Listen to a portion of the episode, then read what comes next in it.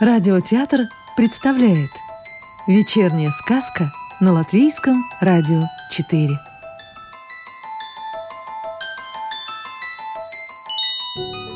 Сегодня слушаем сказку Инессы Александры Волковой «Крыска по имени Шушу». Крыска Шушу и ее реальность. Реальность, она сурова.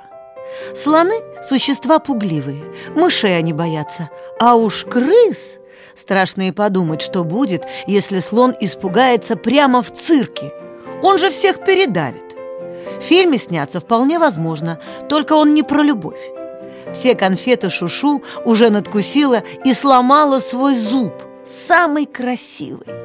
Это она потом узнала, как называются конфеты – казинаки, то есть козьи наки. А разве их можно еще и есть?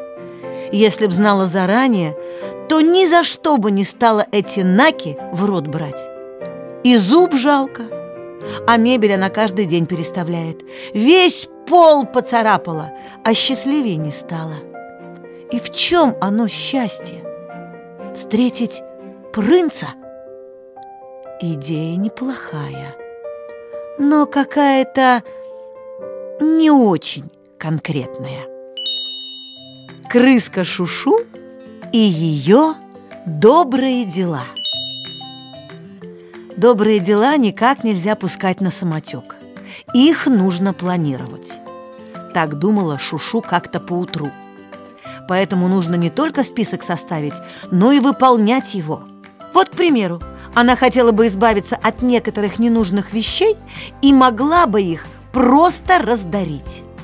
Подарит свою настольную лампу под слеповатому кроту. Лампа давно перегорела и совершенно не нужна Шушу. Вот только пока она не знает, будет ли считаться такое дарение добрым поступком. Надо спросить сову Софии. Та все знает. Если под абажуром нет лампочки, то зачем кроту такой подарок? Рассуждала Софи, сидя на заборе. Как не видел, так и не будет видеть. Выброси лампу на помойку. Нет, это совсем не добрый поступок дарить такую никчемную вещь. Дарить надо то, что самой нужно – вот мне бы ты могла подарить свою голубую бархатную шляпку. Она и тебе нравится, и мне. Так подаришь? А разве можно подарки выпрашивать? С удивлением произнесла Шушу.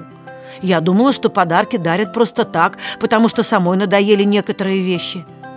Подарки можно всяко дарить. Главное, чтобы вещь нравилась тому, кому ее даришь. Мне твоя шляпка давно нравится. И мне нравится, Шушу сильно заволновалась. Я собиралась в этой шляпке смотреть ледоход. Я уже и пальтишко к нему приготовила, и вот-вот ботиночки синенькие к нему куплю. Для гармонии. «Синее к синему – это не гармония», – твердо заявила сова. «Это единообразие, и тонкости в этом нету никакой». «Ты ж тонкость любишь?» «Тонкость мне очень нравится. Ну и шляпка тоже. Я даже ее люблю». Саву Софи этот разговор сильно расстроил, прямо выбил из душевной гармонии, и она полетела в свой зоомагазин совершенно расстроенная. Весь ее вид говорил «Вот и советуй разумные вещи». Главное, как шляпка мне нравится, а тут такая досада, и ей нравится. Зря она так. Дарить надо от души. И Софи стала вспоминать, что она, и главное, когда дарила. Да еще от души. На поверку выходила странная. Она вообще никому ничего не подарила. И тут Сава сильно задумалась о своей жизни. А Шушу тем временем перестала думать о настольной лампе для крота и о шляпе, которую сама любила. Она стала думать о других добрых делах. Она прибежала домой, влезла в домик через окошко и уселась в вертлявое кресло. Кресло поняло. Придется час-другой потерпеть. На час-другой как раз и рассчитывала Шушу, подвигая к себе лист бумаги. Она хотела нарисовать что-то вроде плана.